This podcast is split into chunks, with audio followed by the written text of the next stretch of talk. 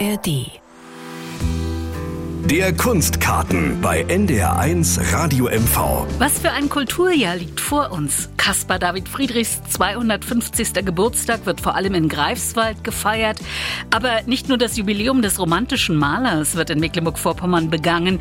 Jahrestage der Schriftsteller Uwe Jonsson, Fritz Reuter und Franz Fühmann werfen ihre Schatten voraus. Und dann sind da ja noch die Jungen wie Caroline Wahl und Alina Herbing, die neue Bücher veröffentlichen. Am Mecklenburg Mecklenburgischen Staatstheater könnte es einen Skandal geben. Bei den Festspielen Mecklenburg-Vorpommern dreht sich vieles um das Saxophon. Und bei welchen Rock- und Popkonzerten können wir so richtig abhotten? Ich schaue in dieser Stunde mit Ihnen voraus. Hallo, sagt Anke Jahns.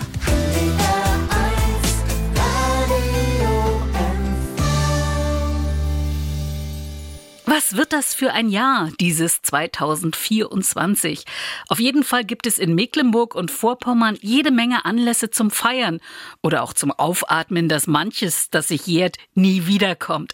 Der Kunstkarten von NDR1 Radio MV, hier nun mit der Vorschau auf historische Jubiläen von Heiko Kreft. Wolgast ist das Tor zur Insel Usedom und feiert in diesem Jahr einen runden Geburtstag. 900 Jahre Wolgast. Beziehungsweise Hologost, wie der Ort bei seiner Ersterwähnung heißt.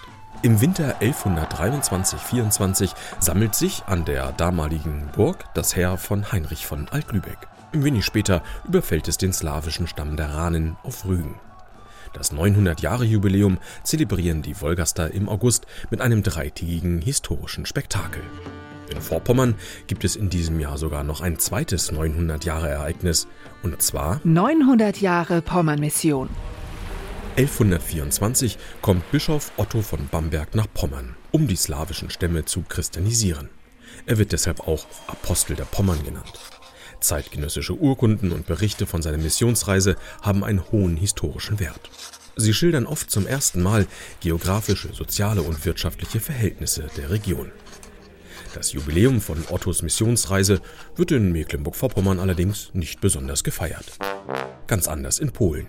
Dort gibt es zum Beispiel in Stettin viele Veranstaltungen und eine große Ausstellung. Ein religiöser Jahrestag steht auch in Mecklenburg an.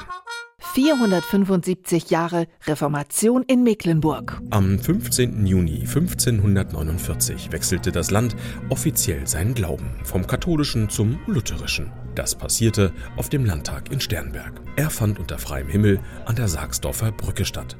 Die Brücke gibt es bis heute. 150 Jahre Goldschmuck Hiddensee. 1874 legt eine Sturmflut am Strand von Hiddensee Teile eines 1000 Jahre alten Wikingerschatzes frei. Schon zwei Jahre vorher hatte es auf der Insel erste Funde gegeben. Vor 150 Jahren wurde der Goldschatz im Stralsunder Museum vereint. Versicherungswert heute mehr als 70 Millionen Euro. 90 Jahre Land Mecklenburg. Am 1. Januar 1934 wird aus Mecklenburg-Schwerin und Mecklenburg-Strelitz das Land Mecklenburg vor allem aus Sicht vieler Strelitzer, eine Zwangsvereinigung. Unter dem Druck des nationalsozialistischen Gauleiters Friedrich Hildebrandt müssen beide Freistaaten ihre Jahrhunderte währende Selbstständigkeit aufgeben. Teilung statt Einheit steht dagegen 1949 auf der politischen Tagesordnung. Und deshalb gibt es in diesem Jahr ein denkwürdiges Doppeljubiläum. 75 Jahre Bundesrepublik. Und 75 Jahre DDR. Am 8. Mai 1949 beschließt der Parlamentarische Rat in Bonn das Grundgesetz für die amerikanische, britische und französische Besatzungszone. Mit 53 Ja-Stimmen gegen 12 Nein-Stimmen nahmen die Abgeordneten das Verfassungswerk an. Das Gründungsdokument der Bundesrepublik. In der sowjetischen Besatzungszone dauert die Staatswerdung knapp fünf Monate länger. Am 7. Oktober 1949 wird dort die Deutsche Demokratische Republik gegründet. Zumindest in der Propaganda hält die DDR lange an der deutschen Einheit fest.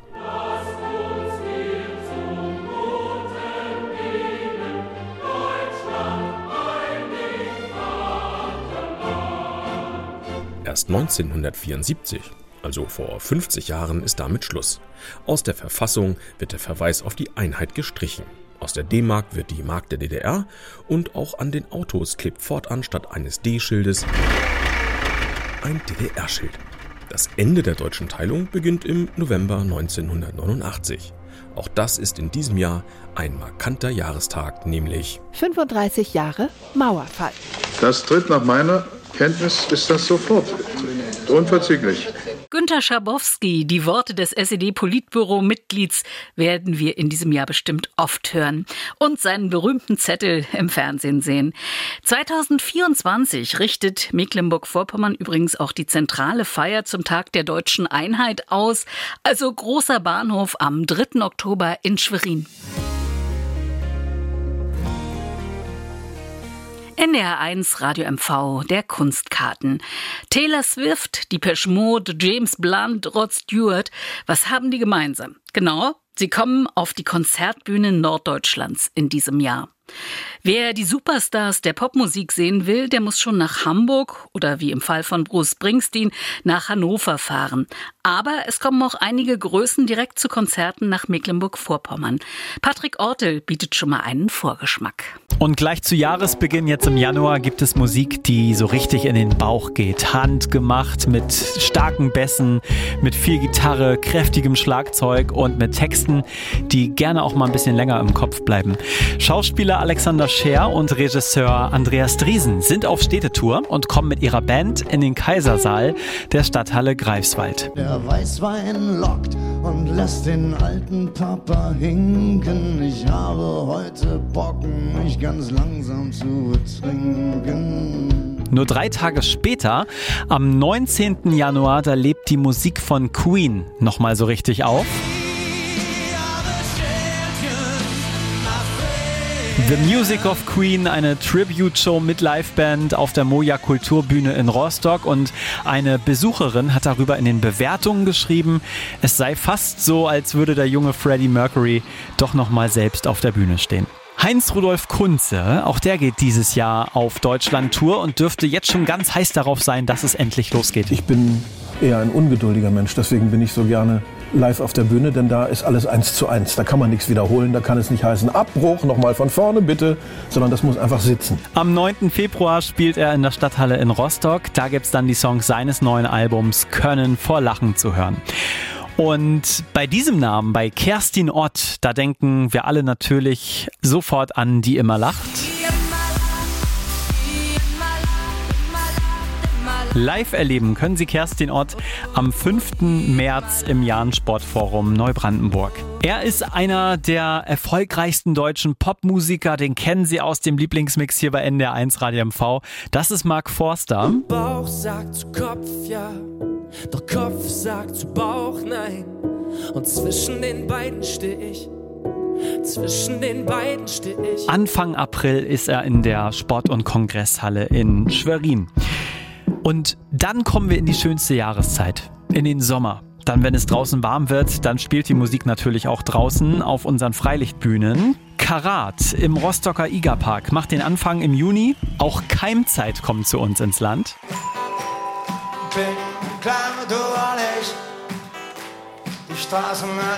Am 13.07. spielt die Band in der Badeanstalt in Bützow.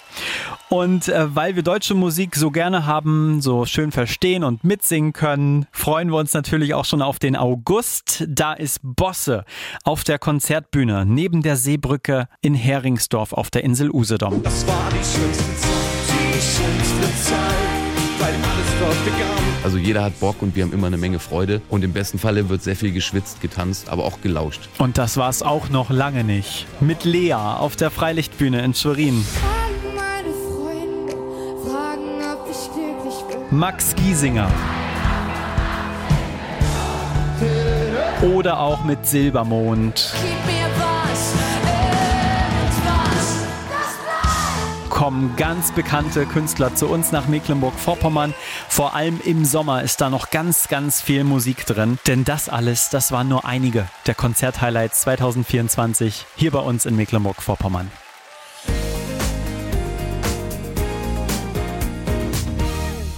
In Greifswald sagen viele nur noch CDF. Die Geburtsstadt des großen romantischen Malers Caspar David Friedrich feiert seinen 250. Geburtstag in diesem Jahr mit mehr als 200 Veranstaltungen. Eröffnet wird das Jahr am 20. Januar im Greifswalder Dom St. Nikolai. Und da die Karten für die kostenfreie Veranstaltung innerhalb weniger Tage vergriffen waren, soll die Feier auch digital übertragen werden. Das Pommersche Landesmuseum plant drei Sonderausstellungen. Caspar David Friedrich Lebenslinien, Caspar David Friedrich Sehnsuchtsorte und danach Caspar David Friedrich Heimatstadt. Und auch wir werden in dieser Sendereihe Kunstkarten bei NDR1 Radio MV auf ihn blicken. In zwei Wochen widmen wir ihm eine Sendung und dann nochmal im September. Aber hier in Mecklenburg-Vorpommern gibt es auch jenseits des Greifswalder Malerstars interessante Ausstellungen in 2024. Die haben zum Teil auch eine Menge mit Romantik zu tun, hat Frank Bräuner festgestellt. Und und ein Maler aus Barth hat da auch schon ganz schön für Wirbel gesorgt. Es war vor drei Jahren, da sorgte das Bild eines Malers aus Barth für Aufsehen in Horst Lichters Sendung Bares für Rares. Die Sphinx im Wüstensand und beim Mondenschein war auf dem kleinen Gemälde zu sehen. Entstanden ist es vor gut 160 Jahren. Ich würde sagen, wir lassen jetzt erstmal den Korn zu Wort kommen. Bitte schön. Das schöne Gemälde, was Sie mitgebracht haben, erfreut mich sehr, weil es ein Dokument ist eigentlich für die Sehnsucht. Die Sehnsucht nach der Ferne, nach dem Fremden. Und da gibt es eine große Signatur mit Louis Doucet. Und dieser Künstler hat dort 1866 auch signiert. Louis Doucet wurde in Triebsees geboren und starb 1924 in Barth. Er ist Ehrenbürger der Stadt und anlässlich seines 100. Todestages gibt es dort natürlich eine große Sonderausstellung. Kunstexperte Kolmar Schulze-Golz konnte noch einiges mehr über ihn erzählen. Das Övre dieses Künstlers, der ursprünglich als Dekorationsmaler begonnen hat, hat erstmal dekorativ gemalt, dann hat er doch akademisch gemalt und vor allen Dingen hat er Mondscheinansichten gemalt, die allerdings eher von deutschen Ansichten, also von sehr europäischen mhm. Gestaden. Mondschein-Dusett wurde er auch genannt. Die Bares für Rares Händler rissen sich um das kleine Gemälde mit der Sphinx und schließlich landete es im Vineta Museum in Barth. Und dort findet auch die große Jubiläumsausstellung statt. Ab dem 21. Februar heißt es dann Der Magier der Nacht zwischen Romantik und Impressionismus. Moderner geht's im Till-Richter-Museum Schloss Buggenhagen zu. In diesem Privatmuseum in der Nähe von Anklam wird zeitgenössische Kunst vom Feinsten gezeigt. Und jedes Jahr werden besonders vielversprechende Künstler, sogenannte Rising Stars, zum Leben und Arbeiten nach Buggenhagen eingeladen. In 2024 ist das der gebürtige Neubrandenburger Sebastian Menske. Menske hat mal mit Street Art begonnen und kam dann zur Ölmalerei. Der Zufall spielt in seinen Werken eine große Rolle. Denn es ist wichtig, in der Malerei auch mal locker zu lassen, also nicht, nicht zu viel nachzudenken. Dann kommen Dinge zu einem und dann versteht man das manchmal oder auch nicht. Das ist so meine Arbeitsweise, dass ich dann äh, gewisse Dinge zulasse, offen bin für alles und äh, das nachher dann, dann besser verstehe. Inzwischen hat Menske seinen ganz eigenen Stil entwickelt und der hat mit Epoxidharz zu tun. Dicke Schichten des durchsichtigen Harzes wechseln sich mit kräftigen Farbschichten ab. Dadurch entsteht ein 3D-Effekt und was dabei auch entsteht, ist eben so eine Mischung aus Gemälde und Objekt. Und ab August sind die Werke von Menske dann im Till-Richter-Museum in Buggenhagen zu sehen. Weiter geht's nach Güstrow. Dort wurde nämlich die Künstlerin Ines Baumgart geboren. Und die interpretiert altes Handwerk ganz neu. Stricken, häkeln, stopfen, weben, knüpfen. Baumgart macht Kunst aus Wolle.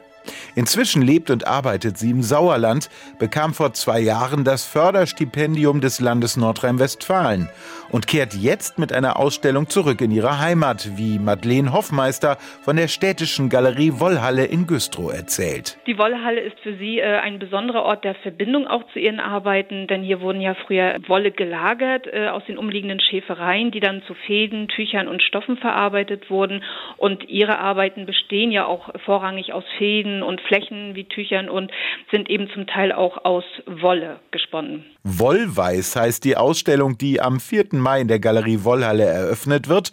Und was da alles zu sehen sein wird, das steht noch gar nicht so richtig fest, erzählt Madeleine Hoffmeister. Die Idee dahinter ist einfach, dass sie hier in der Wollhalle eine raumgreifende Installation zeigen möchte, die sie speziell auch für diesen Raum erarbeitet. Konkretes wissen wir noch nicht. Da ist sie noch in der Ideenfindung. Gegebenenfalls möchte sie das mit der Option verbinden, dann diese Installation auch während der Zeit der Ausstellung zu erweitern oder zu verändern. So sollen die Besucher der Ausstellung miterleben können, wie sich ein Kunstwerk während der Ausstellungszeit verändert verändert und erweitert. Von überraschenden Wollkreationen über kunstvoll gegossenes Epoxidharz bis hin zu romantischer Mondscheinmalerei. Spannend, was uns 2024 ausstellungsmäßig so alles erwartet. Das Ausstellungsjahr 2024 in Mecklenburg-Vorpommern.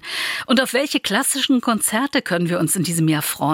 Gleich blicken wir auf den Festspielsommer im Kunstkarten von NDR1 Radio MV.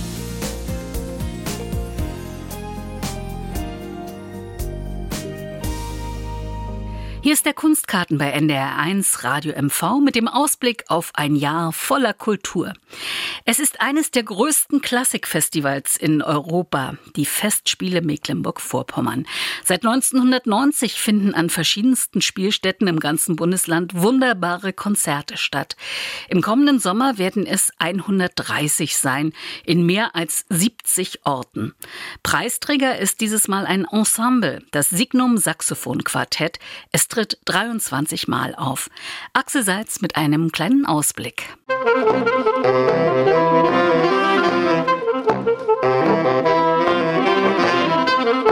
Werke von Bach, Brahms und Haydn haben die vier Musiker ebenso im Repertoire wie Musik von ACDC. Das Signum Saxophon Quartett gewann 2016 den Ensemblepreis der Festspiele. Die vier Musiker gestalten einen ganzen Festspielsommer. Die Bandbreite wird sehr groß sein und die Leute können sich freuen auf ein ehrliches, leidenschaftliches, brillantes Musikmachen vom Barock, Kunst der Fuge bis zu ACDC. Wir fühlen unser Instrument als Chamäleon und wir selbst fühlen uns auf der Bühne wie Chamäleons. Das heißt, wir können ein Konzert mit Bach anfangen und mit ACDC aufhören. Die Leidenschaft wird bei keinem Konzert zu kurz kommen. Alan Luja wird mit seinen drei Musikerkollegen Ende Juli in Greifswald auch eine Uraufführung präsentieren, kündigte Festspielintendantin Ursula Haselböck an. Es war eine der ersten Ideen des Signum Saxophon Quartetts, eine Uraufführung, ein Auftragswerk in Auftrag zu geben.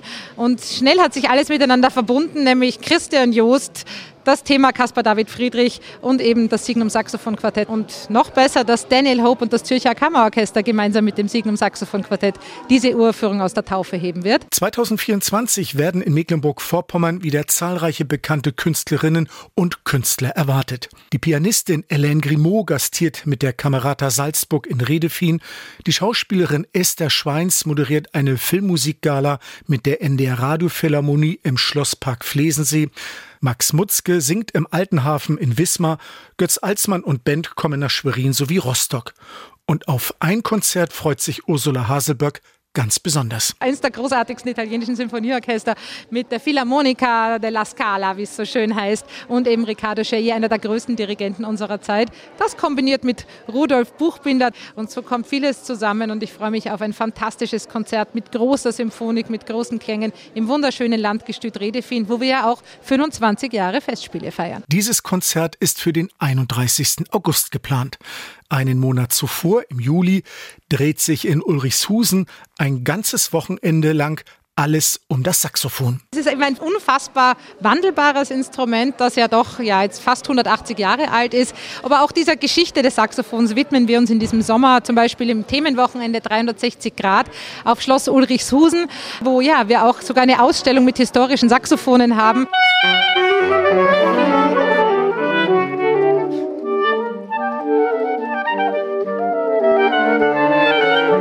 Das Signum Saxophon Quartett existiert seit 2006. Gegründet in Deutschland, gehören heute dem Ensemble zwei Italiener und zwei Slowenen an. Von Anfang an dabei ist Blasch Kempele. Wir sind vier Freigeister, die einfach zusammen Musik machen und uns diese Leidenschaft zu Beruf gemacht haben und zur Hingabe. Und ähm, ich würde sagen, vor allem in diesen Zeiten ist halt wichtig, dass wir vergessen, woher wir kommen und aber eher, dass es wichtig ist, dass wir gute Menschen sind und uns gegenseitig was Gutes tun.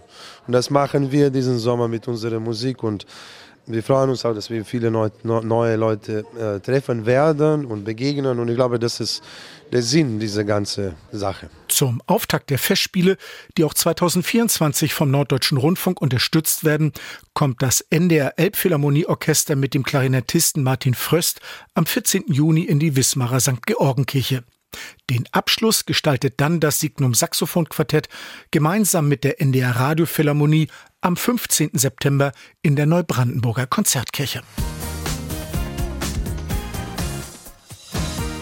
2024 ist ein Jahr, in dem große Literaten aus Mecklenburg und Vorpommern gefeiert werden, wie der niederdeutsche Schriftsteller Fritz Reuter, der in Staffenhagen geboren und vor 150 Jahren in Eisenach verstorben ist.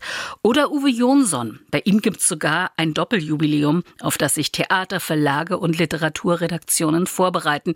Er wurde vor 90 Jahren geboren und ist vor 40 Jahren gestorben. Ein Dichter der beiden Deutschlands wurde Jonsson oft genannt genannt. Doch das gefiel dem in Güstrow aufgewachsenen Schriftsteller gar nicht. 1959 siedelte er nach West-Berlin über. Er lebte zeitweise in New York, später in England. Viele seiner Werke spielen in Mecklenburg, wie die Jahrestage. Sie sind im fiktiven Ort Jericho angesiedelt, der sehr stark an das nordwestmecklenburgische Klütz erinnert. Fast prophetisch klingt es, wie Jonsson darin fragt, was wäre, wenn Jericho zum Westen gekommen wäre? Die Stadtstraße wäre ein Kanal zu ebener Erde, asphaltiert, eingefasst von Kristallglas und Chrom. Zwei Fahrschulen, ein Reisebüro, eine Filiale der Dresdner Bank, elektrische Rasenmäher, Haushaltsgerät aus Plastik, Taschenradios, Fernseher. Metfessel Junior hätte den Verkaufsraum der Fleischerei voll verkachelt, in der Einfahrt der Sportwagen des Gesellen mit Überrollbügel. Uwe Jonsson mit einem Ausschnitt aus seinem vierbändigen Hauptwerk Jahrestage. Wir vom Team des Kunstkartens bei NDR1 Radio MV werden ihm auch eine Sendung am 21. Juli widmen. Und eine Woche zuvor würdigen wir Fritz Reuter im Kunstkarten. Tja, und worauf können sich Literaturbegeisterte in diesem Jahr noch freuen? Peter Scherrer hat sich einige Neuerscheinungen mit Bezug zu Mecklenburg-Vorpommern herausgepickt. Im März erscheint mit einem tödlichen Geheimnis auf Usedom von Elke Pupke ein weiteres Buch in der Ostsee-Krimireihe. Das alte Usedom, so der Titel, setzt der von Heiko Wartenberg editierte und mit 150 Fotos bestückte Bildband in Szene. Das traditionsreiche Verlagshaus Hinsdorf hat sein Programm um das Genre Liebesromane erweitert. Und worum es sich dabei handelt, das beschreibt die Verlagsleiterin Eva Maria Buchholz so. Es sind äh, regionale Liebesromane, also Liebesromane, die von Autorinnen und Autoren, die in Mecklenburg-Vorpommern äh, verortet sind, geschrieben werden und die Sujets haben, die auch in Mecklenburg-Vorpommern spielen. Hintergrund ist einfach, dass äh, wir ja ein Land sind, das stark vom Tourismus lebt. Und wir haben festgestellt, dass nicht nur die Einheimischen, sondern auch die ähm, Gäste in unserem Land sehr gerne regionale Themen lesen. Das haben wir an unseren Ostseekrimis festgestellt, die sehr beliebt sind. Diejenigen, die dann keine Krimis lesen, die greifen oft zu Liebesroman. Eines der romantischen Werke spielt auf der Insel Usedom. Und der zweite, das ist ein äh, historischer Roman. Also der spielt auf Schloss Bodmar. Tatsächlich ist es sogar, hat das sogar einen realen Hintergrund, nämlich dass Georg Friedrich Händel dorthin gereist ist und sich dort verliebt hat. Aber mehr will ich dazu gar nicht verraten. Wer sich für die Hansetage und die Anfänge des Parlamentarismus im späten Mittelalter interessiert, findet beim Wismarer Wissenschaftsverlag Kalidus im Mai mit diesem Titel eine vielversprechende Publikation. Für den Herbst plant der Verlag die Ausgabe eines Bandes von Hartmut Schmid Sagen aus Vorpommern für Kinder. Aber kommen wir zu den Romanen. Ich glaube, ich habe mich einfach oft danach gesehnt, da nicht leben zu müssen in dem Moment, aber wusste natürlich auch, dass ich da wahrscheinlich sehr bald weggehen würde. Aber ich habe es immer als sehr benachteiligend empfunden, dass ich meine Jugend da verbringen muss und sehr wenig Möglichkeiten habe, andere Leute zu treffen und Kultur kennenzulernen. Dem Landleben in Mecklenburg entfliehen zu können, das war das zentrale Thema in ihrem Debütroman. Die Rede ist von Alina Herbing und ihrem Buch Niemand ist bei den Kälbern. Der Erfolgsroman wurde auch als Film mehrfach mit Preisen ausgezeichnet. Gute Voraussetzungen, um auf die Neuerscheinung gespannt zu sein. Am 14. Februar soll im Ache Verlag Alina Herbings Band Tiere, vor denen man Angst haben muss, erscheinen. Es geht um ein Haus, eine ständig abwesende Mutter und um Pflanzen und Tiere, die durch alle Ritzen dringen. Und dann ist da noch die literarische Senkrechtstarterin, Caroline Wahl. Gerade 28 Jahre jung, war mit dem Titel 22 Bahnen die Erfolgsautorin des Jahres 2023. Roman Nummer 2 soll am 15. Mai erscheinen. Der Ort des Geschehens die Ostsee, was bei dem Titel Windstärke 17 nicht überrascht. Mit 108.000 verkauften Exemplaren des Debütromans geht die Rostockerin selbstbewusst an den Wettstreit um die Buchpreise. Ich finde, es ist jetzt auf jeden Fall die falsche Zeit für so eine falsche Bescheidenheit. Also ich bin stolz, dass ich den Text geschrieben habe, dass ich den schnell geschrieben habe. Vor allem als Frau kann man da ruhig sagen, ja, ich hole mir ein paar Preise, weil ich es kann. Also den deutschen Buchpreis, den hole ich mir schon noch mal. Tja, ich bin gespannt darauf, wie preisverdächtig Caroline Wahls zweiter Roman tatsächlich wird. Ich freue mich ganz besonders auf den zweiten von Jörn van Hall, der in Berlin und Mecklenburg lebt. Mit Du stirbst im Fliegen hat er 2023 sein großartiges Debüt vorgelegt, dafür den Annalisa Wagner Preis bekommen und im März soll sein Roman Was am Ende blüht erscheinen. Eine literarische Auseinandersetzung mit den individuellen Folgen politischer Wenden. Was wären wir ohne die Theater im Land? Das Volkstheater Rostock, die Theater- und Orchester GmbH Neubrandenburg-Neustrelitz und das Theater Vorpommern setzten in diesem Jahr wieder auf eine Mischung aus Klassikern und modernen Stücken. Ich selbst freue mich ganz besonders auf eine Operninszenierung am Mecklenburgischen Staatstheater in Schwerin. Das könnte ein Skandal mit Ansage werden. Merken Sie sich schon mal den 30. Mai. Da gibt's eine absolute Provokation. Die österreichische Performerin Florentina Holzinger, die ist ja für ihre spektakulären Ideen bekannt. Sie inszeniert ihre erste Oper in Schwerin. Sancta Susanna von Paul Hindemith. Die Uraufführung 1922 geriet zum Skandal und auch gut 100 Jahre später stehen die Chancen dafür ganz gut.